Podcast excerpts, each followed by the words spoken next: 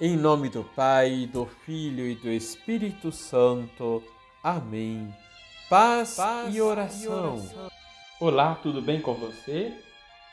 Renovados na fé, alimentados na esperança da vida eterna, cheios do amor de Deus, que possamos persistir no seguimento de Jesus até o fim.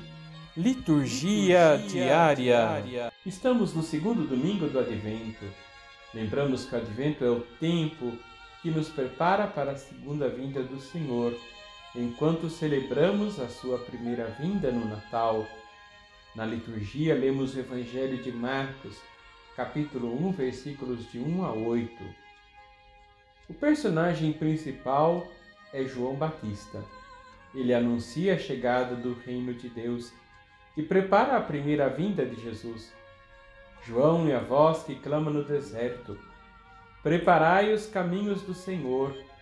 Ele realiza sua missão através de um batismo de conversão. Ninguém pode acolher o novo de Deus que se manifesta em Jesus sem renunciar ao velho homem. A fé em Jesus Cristo exige rupturas com velhos costumes e formas de pensar.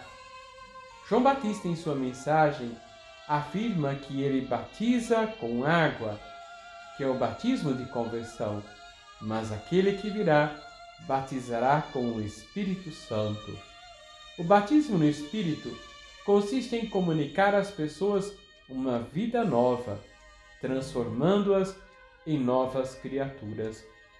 João preparou a primeira vinda do Senhor.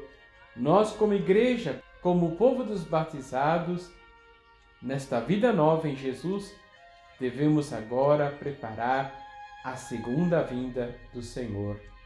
A missão não é algo reservado para algumas pessoas em especial, mas é um compromisso próprio de quem é batizado.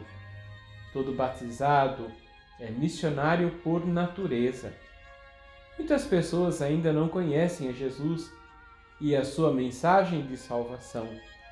Precisamos sentir-nos mobilizados pelo ide do Senhor. Não precisamos falar bonito e nem ensaiar frases especiais.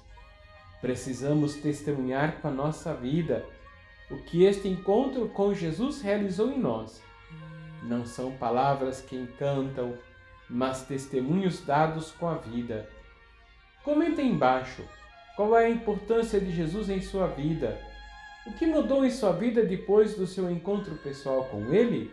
Vamos rezar? Senhor, assim como contastes com João Batista para preparar a vossa vinda, precisas de nós hoje para que preparemos a vossa volta.